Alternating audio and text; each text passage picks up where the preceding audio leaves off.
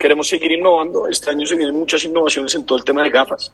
Entonces se vienen muchos marcos de Sagú, se vienen más accesorios para las gafas de Sagú y viene un tema muy, muy importante y es que vamos a entrar en el mundo óptico.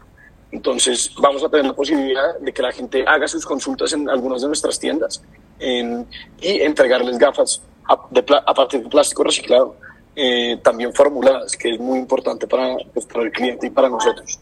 Además, en cuanto a innovaciones, estamos explorando nuevos materiales sostenibles como para, para seguir sacando colecciones de gafas. Sí, tenemos un distribuidor muy importante en Uruguay que comercializa como todo el portafolio de Sajú. y el resto estamos organizando dos cosas que son importantes.